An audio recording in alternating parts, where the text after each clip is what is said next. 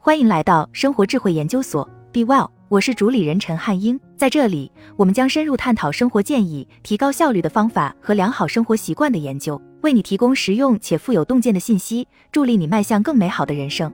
每个人都想要变得更快乐，问题是要选择做那些能真正让我们快乐的事情是非常困难的。再吃一碗冰淇淋会让你更开心，还是克制住不吃冰淇淋会让你更开心？看 Netflix 会让你更开心？还是去健身房会让你更开心？当下买一部新的 iPhone 会让你更开心，还是为日后买房存首付会让你更开心？幸福很难，因为它经常与当下的感觉不一致。根据人类的直觉，我们倾向于选择现在感觉良好的事情，而不是从长远来看会让我们真正快乐的事情。当然，每隔一段时间，我们就会打破这种默认的行为，下决心做出改变。但任何尝试过健康饮食的人都知道，单靠意志力并不是一个可持续的成功策略。如果你想要一直更快乐，就需要一直做出更好的选择，而持续做出更好选择的关键是习惯。以下是五个稍微不同寻常的习惯，实施这些习惯会让你的生活更幸福。一早上试试做音乐冥想。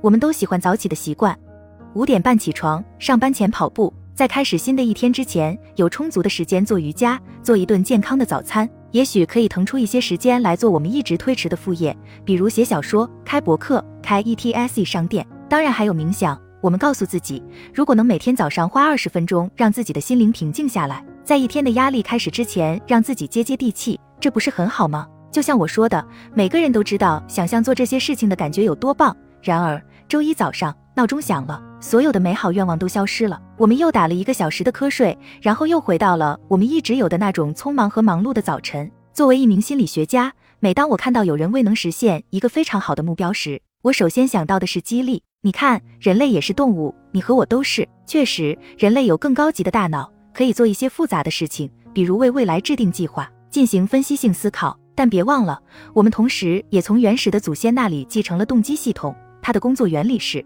尝试新事物。新事物是愉悦的还是痛苦的？如果感觉愉悦，那就再做一次；如果感觉痛苦，就不要再做了。伴随着愉悦奖励的行为，往往会得到强化。这意味着我们更有可能在未来再次做出这种行为。这里的关键就是激励，无论行动本身有多好，如果它不能以某种方式让人获得一些令人愉悦的奖励，我们继续做下去的可能性就很小了。养成良好晨间习惯的关键是让这些习惯变得令人愉悦。这是我看到人们在晨间习惯中反复犯的错误。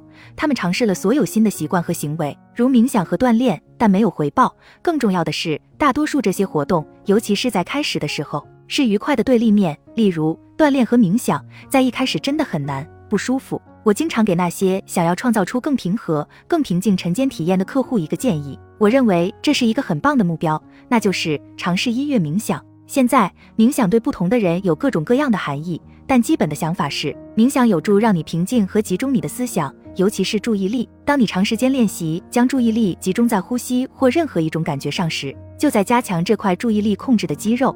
但你不必把自己局限在传统的呼吸冥想中，任何帮助你集中注意力和内观的方法都会起作用。我最喜欢的冥想方式之一就是听音乐，因为谁不喜欢听自己喜欢的音乐呢？你可以这样做：列出一些你最喜欢的歌曲，把闹钟设置的比平时早半小时。闹钟响的时候，提醒自己不要做任何不舒服的事情，比如摆出一个傻乎乎的姿势，坐着观察自己呼吸半个小时，或者在寒冷的天气里跑步。相反，你可以听你最喜欢的音乐。然后戴上漂亮的耳机，开始播放你的音乐列表。当你听音乐的时候，把注意力集中在听音乐的感觉上，尽量不要去想歌词的含义或者想某首歌的记忆。相反，试着去享受音乐本身。听音乐时，不要去想着音乐。当思想或记忆不可避免地出现时，只需提醒自己，我们的目标只是听音乐，感受音乐，并将注意力回到纯粹的声音上。就是这样。如果你想开始一个新的晨间习惯，或开始冥想，或做正念。我认为音乐冥想是一个很好的开始方式。它最大的优点是简单且有真正的乐趣，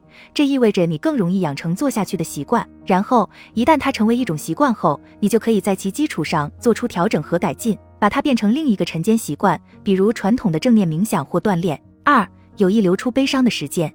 好吧，这听起来可能真的有些违反直觉，但请听我说完。作为一名心理学家和治疗师，我认为让人们不开心的首要件事情是和自己的情绪有一种不健康的关系，特别是人们习惯于把悲伤、焦虑或愤怒等情绪视为需要根除或至少要避免的东西。但问题是，如果每次痛苦的情绪跳出来，你要么试图摆脱它，要么试图转移自己的注意力。你这样做就是在训练大脑害怕那种情绪，这意味着你的大脑在未来会更加关注痛苦的情绪。当其再次出现时，你会以更强烈的恐惧反应和冲动来逃避它。当我们对抗或逃避自己的情绪时，就是在训练了大脑去害怕它们。当然，这并不奇怪。想要摆脱或避免伤害或感觉不好的事情是很自然的，包括负面情绪如内疚、悲伤、恐惧等。但这种想法有一个关键的错误。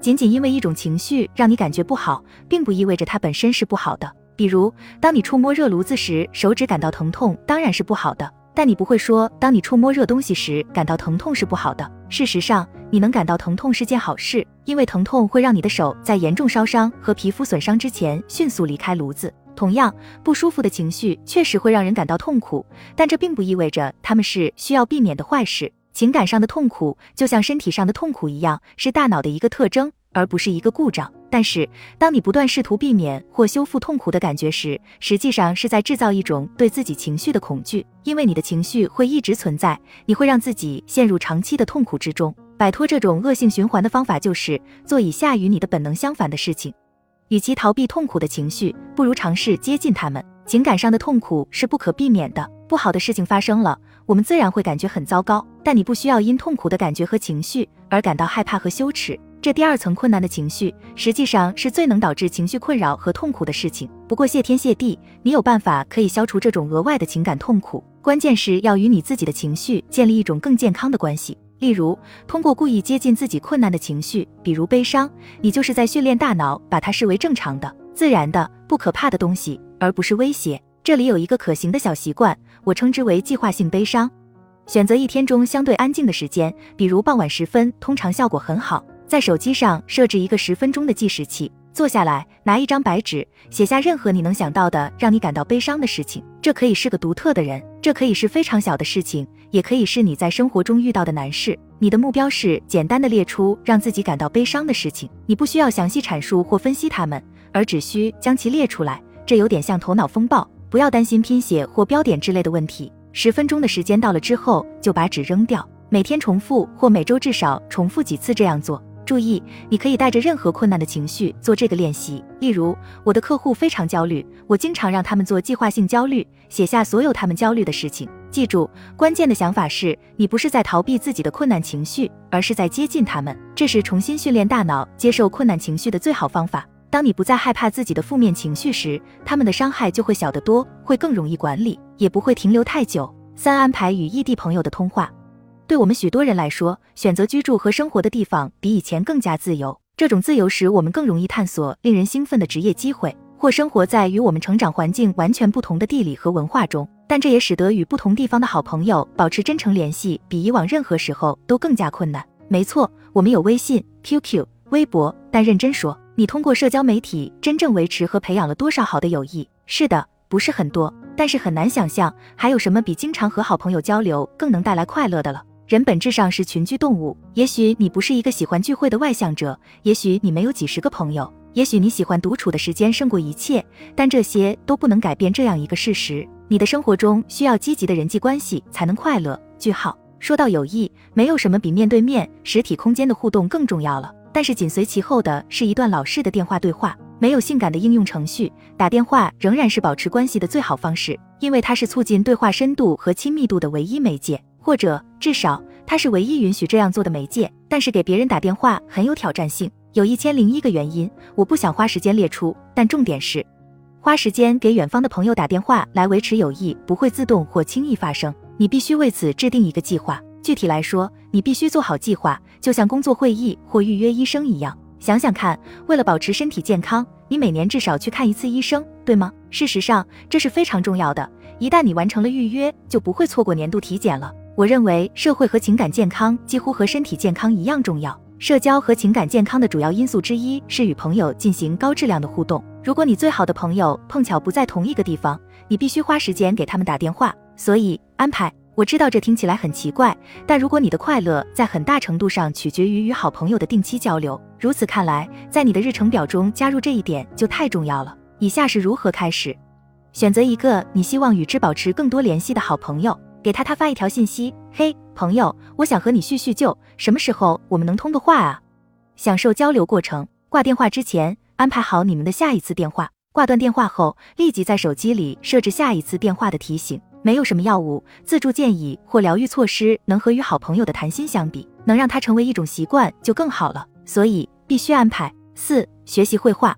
我认为爱好是最被低估的，能显著改善心理健康和情绪健康的工具之一。问题是，大多数人听到“爱好”这个词，想到的是一个收集邮票的老爷爷或一个钩针编织的老奶奶。我并不是反对集邮或钩针编织，但“爱好”这个词包含的远不止这些。爱好是一种你经常参加的有意义或令人愉快的活动。爱好本身就是目的，它通常能带来一定程度的学习和成长。打篮球可以是一种爱好，做志愿者可以是一种爱好。为尤克里里写歌可以是一种爱好，烘焙酸面包可以是一种爱好，天使投资可以是一种爱好，写博客可以是一种爱好，观鸟可以是一种爱好，管理乔治马粉丝俱乐部论坛可以是一种爱好，制作珠宝可以是一种爱好，用水彩画画可以是一种爱好，修理旧汽车可以是一种爱好，教授健身可以是一种爱好，在 YouTube 上制作瑜伽教学教程可以是一种爱好，做播客可以是一种爱好。三项全能运动可以是一种爱好，写同人小说可以是一种爱好，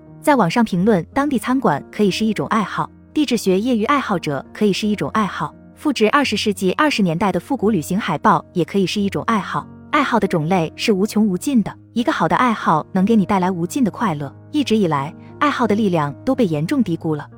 一爱好是为爱好本身而做的。我们大部分的日子和生活都充满了工具性的活动，及那些为了其他事情而做的事情。比如，我们送孩子上学是因为他们需要接受教育；我们做千层面是因为家人需要吃饭；我们学习知识是因为要为考试做准备。问题是，所有这些延迟的满足，过一段时间就会让人筋疲力尽。做一些我们并不特别喜欢的事情，因为他们最终会带来一些好的结果，这一点确实重要。但同样重要的是，做一些始终如一的事情，只是为了他们本身而做。二爱好是一种乐趣。如果你是一个成年人，问自己这个问题，并尽可能诚实的回答：我在日常生活中有多少乐趣？如果你的回答很无趣，也许是时候培养爱好了。三爱好能带来学习和成长。出于某种原因，一旦我们完成学业，开始工作后，就会认为我们生命中学习和成长的阶段就结束了。虽然在接受了几十年的教育后，想要休息一下是可以理解的，但没有人真的想要完全终止学习，因为这是每个人都渴望的。并在一生中受益的事情。当然，我们所学的不一定是学术性质的。如果你隐约感到我的生活中少了些什么，那就是学习和成长的机会。所以，你可以学学画画，或者培养其他对你来讲有吸引力的爱好。我之所以将这一部分命名为学习绘画，是因为绘画有一些特性。如果你不确定从哪里开始，绘画是一个特别好的爱好。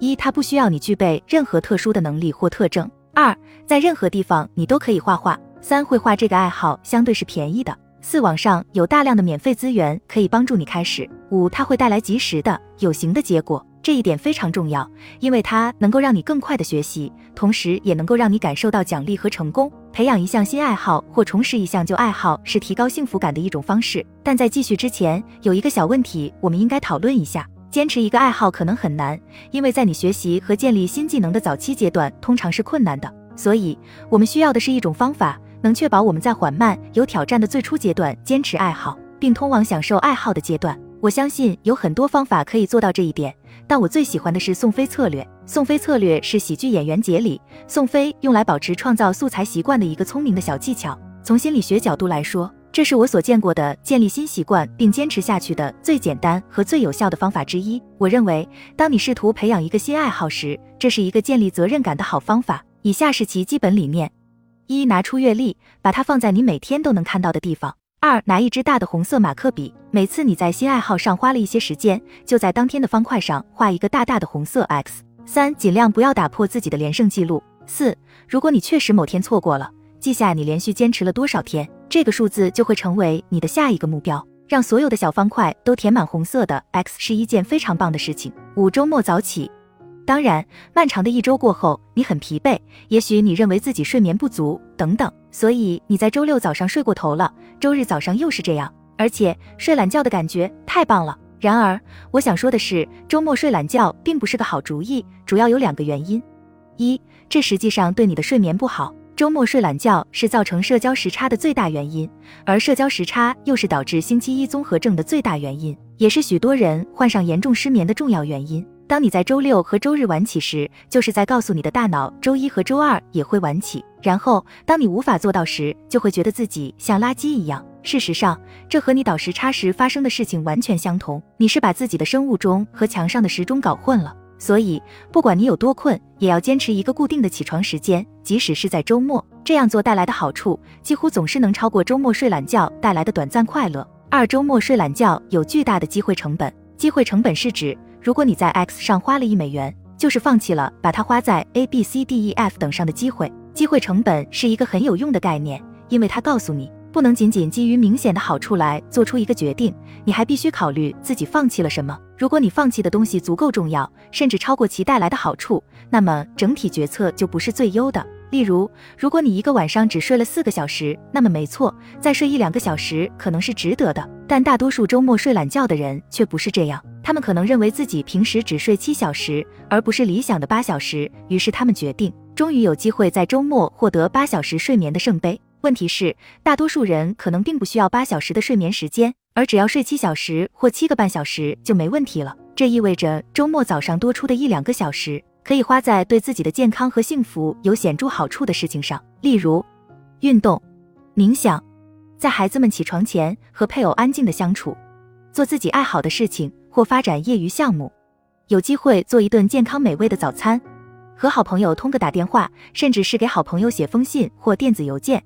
毫无疑问，睡眠很重要，但到了一定程度，边际效益递减规律就会出现。对大多数人来说，睡八小时而不是七小时，实际上并没有多大好处。事实上，由于社会时差，睡八小时实际上可能弊大于利。但无论如何，你必须平衡收益和成本。八个小时的睡眠感觉很好，但可能对你的整体睡眠健康没有多大帮助。更重要的一点是，仔细想想你周末早晨的时间，也许多睡一两个小时能让你感觉良好。但如果你能在固定的时间起床，做点有意思的事情，或许会让你感觉更好。最后，幸福不是你能做到的，不是你能找到的，也不是你能实现的事情。幸福来自习惯，良好的习惯。这些习惯虽然在当下看起来很有挑战性，但从长远来看会带来巨大的回报。在本文中，我给出了五个不同寻常或违反直觉的习惯，它们可能会显著提高你的幸福感。